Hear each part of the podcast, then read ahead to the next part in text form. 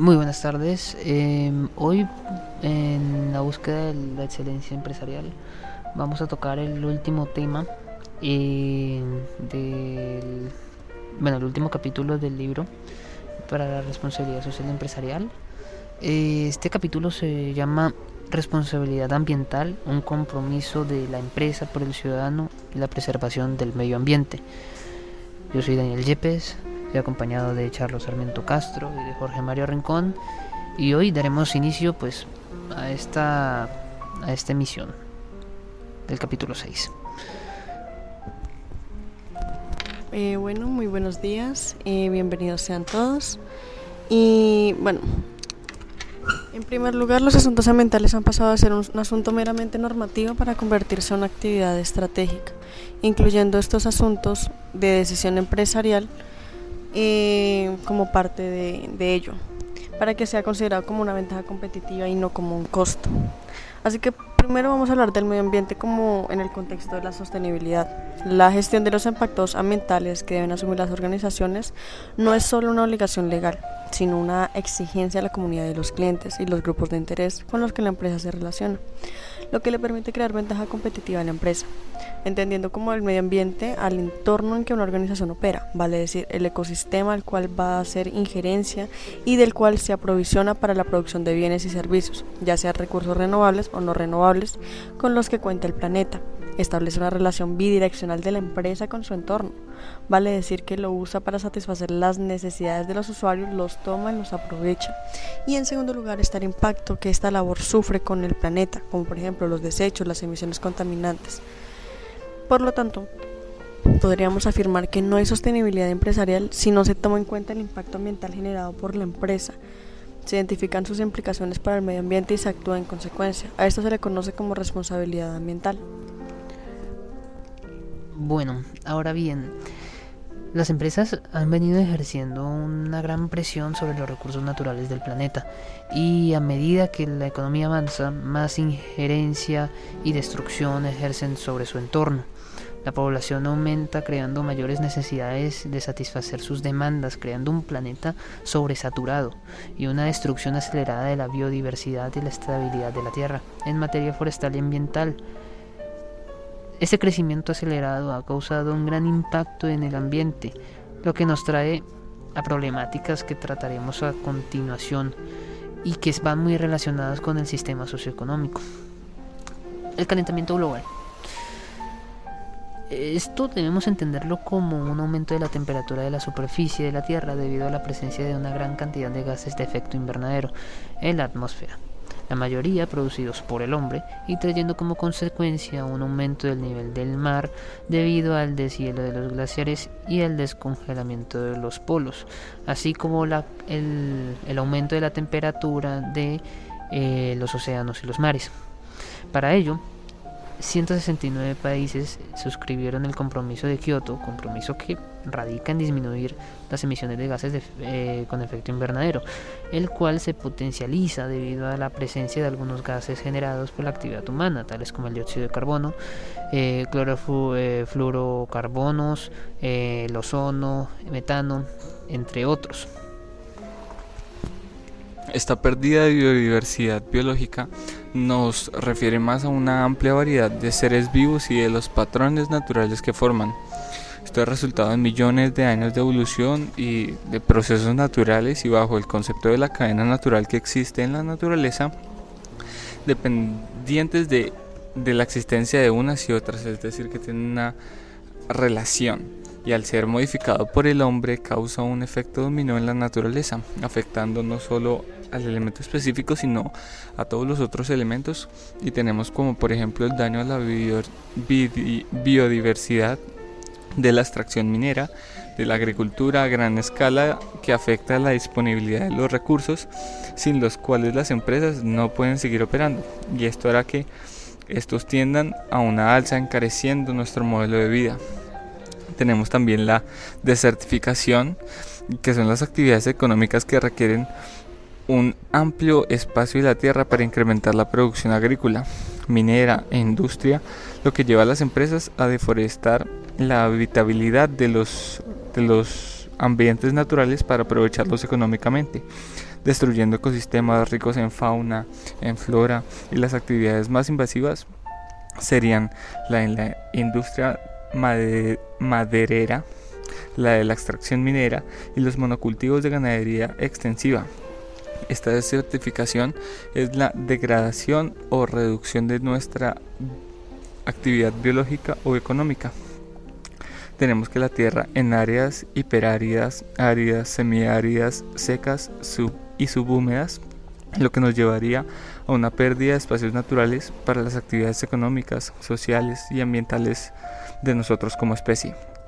De esta manera se aumenta el problema de escasez y de falta de ecosistemas que cumplan su función ecológica para coayudar a la vida y la supervivencia en la Tierra, es decir, que nace un problema de insostenibilidad.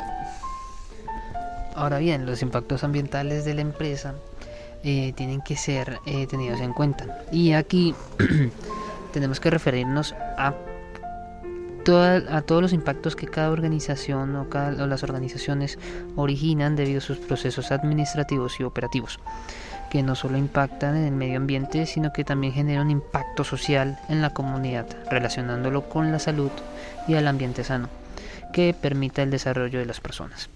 Los principales impactos pues, que se pueden ocasionar en las empresas, en sus producciones de bienes y servicios, ya que captan eh, del medio ambiente, pues materias primas, insumos, energía y agua, devolviendo al medio ambiente residuos y aguas residuales, en donde pues los principales impactos pues son primero las aguas residuales, como bien decimos, pues se ven afectadas debido a que hay una presencia de sustancias químicas que eh, alteran la composición.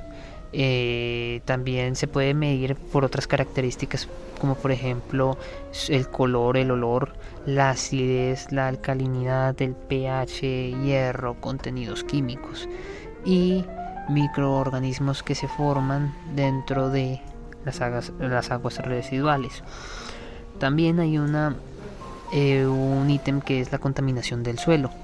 Y pues acá hay una degradación química que provoca la pérdida parcial o total de la productividad.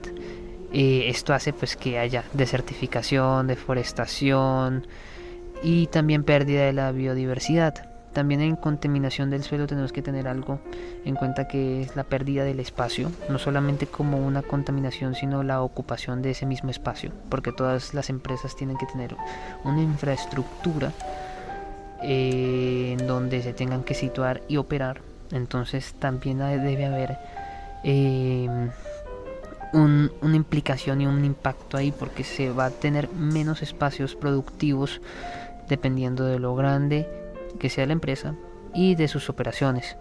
También pues hay unos residuos sólidos. Como bien mencionamos, pues todas las empresas tienen una u otra forma residuos y pues eh, esta puede llegar a ser reincorporado de cualquier manera si se llega a tener en cuenta o se reincorporan a un ciclo económico.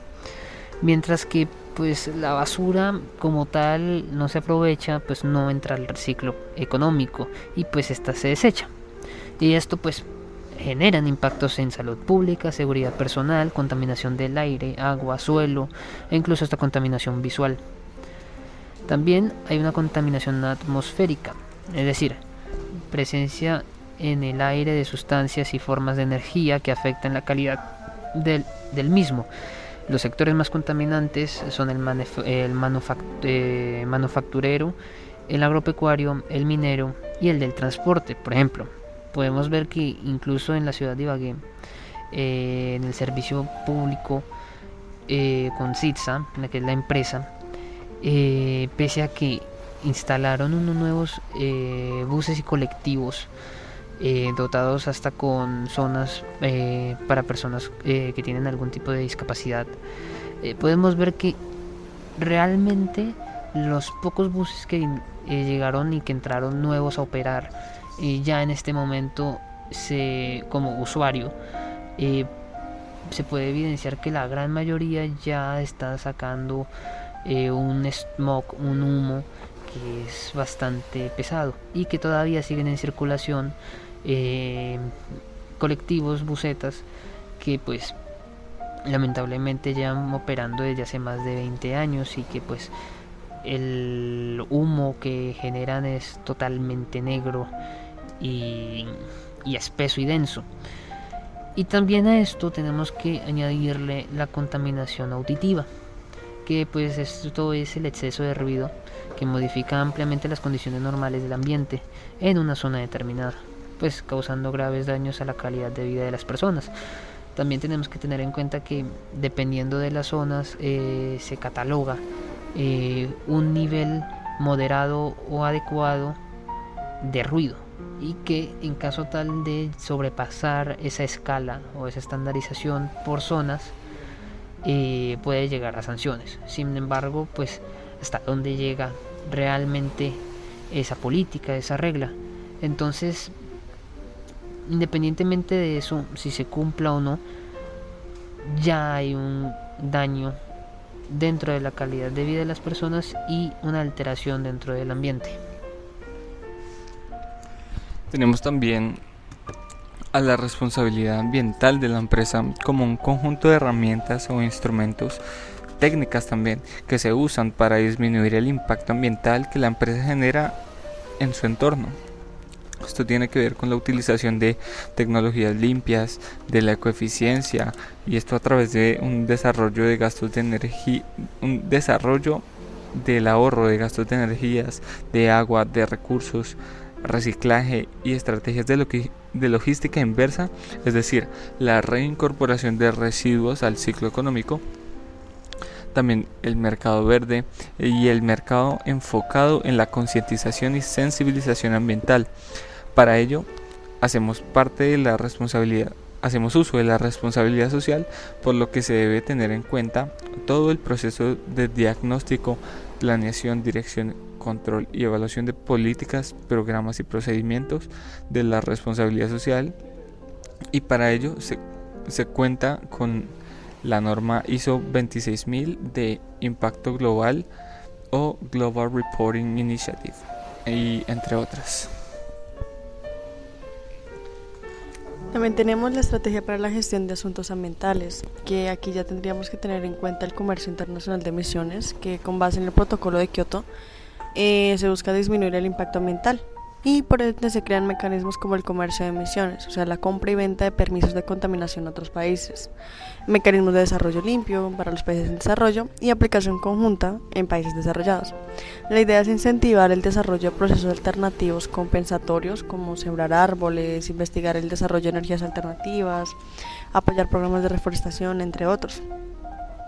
También tenemos la ecoeficiencia, que establece que la responsabilidad de la empresa va más allá de ser rentable, pues implica también la protección de los recursos naturales, garantizando que estos recursos estén disponibles para las generaciones futuras, a la vez que las empresas puedan seguir operando para crear un valor compartido. Asimismo, pues tenemos que tener en cuenta las tecnologías limpias. Y pues son aquellas técnicas, productos o procesos que conservan o restauran las cualidades ambientales que pueden contribuir de manera diferente a la reducción de impactos ambientales derivados de los procesos productivos y por lo tanto a la sustentabilidad. También hay una desmaterialización que pues desde el punto de vista del consumidor se podría definir como la racionalidad con que los compradores ayudan a la sostenibilidad por intermedio de sus decisiones de compra. Una propuesta seria que en lugar de comprar un producto lo rentara o compartiera disminuyendo la producción a escala, teniendo en cuenta los ciclos de vida más cortos. Asimismo, el reciclaje, como todos los residuos que se reinsertan a un nuevo ciclo económico. Entre los materiales que se pueden reutilizar se encuentran cartón, papel, plásticos, vidrios, productos en aluminio, cobre, hierro y todo tipo de materiales metálicos. Vale decir que la empresa que puede en materia de responsabilidad social reducir o reutilizar es una empresa socialmente responsable con respecto al ambiente.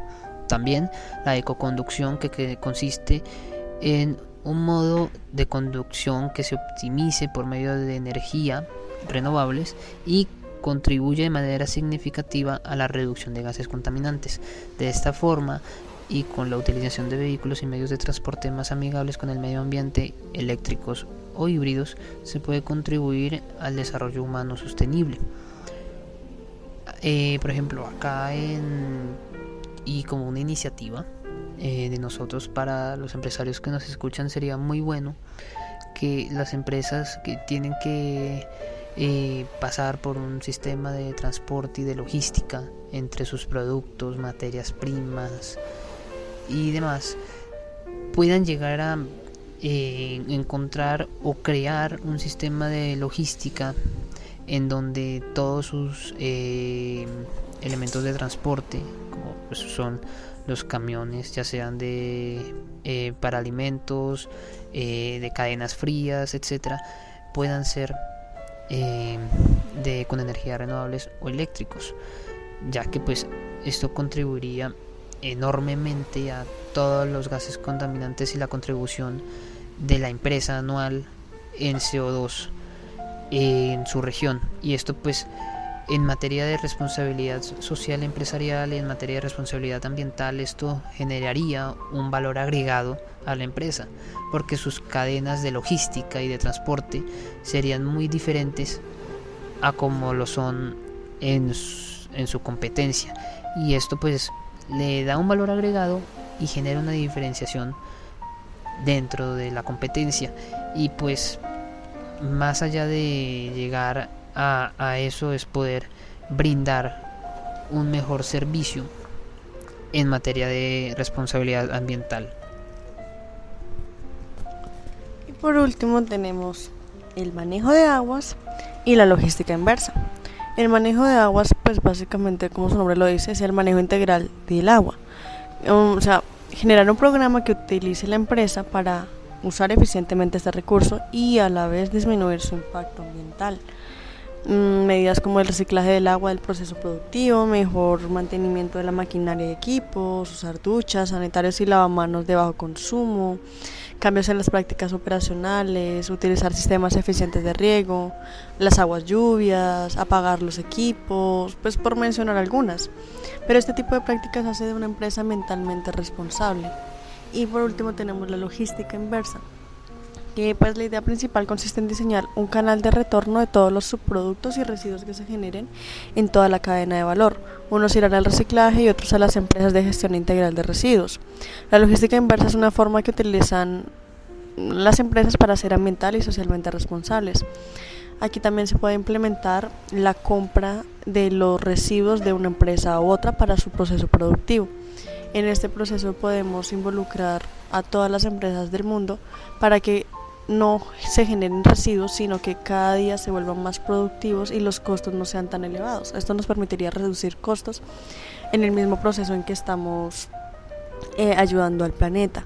Esta idea de logística inversa se viene ya tratando hace varios años y pues podemos evidenciar que apenas estamos en un punto en el que queremos ponerlo en práctica. El planeta está en un punto sin retorno y las empresas es hora de que tomen participación activa dentro de la responsabilidad social, empresarial y ambiental. Y teniendo en cuenta esto, eh, esperamos que les haya gustado mucho este podcast. Este es el final de nuestro libro, eh, escrito por los profesores de la Universidad de Bagué. Em, esperamos que esto no sea solamente algo que escucharon y ya, sino que lo pongan en práctica. es hora de hacer un cambio y creo que los primeros que debemos hacer el cambio somos nosotros los estudiantes y los empresarios. Un feliz día.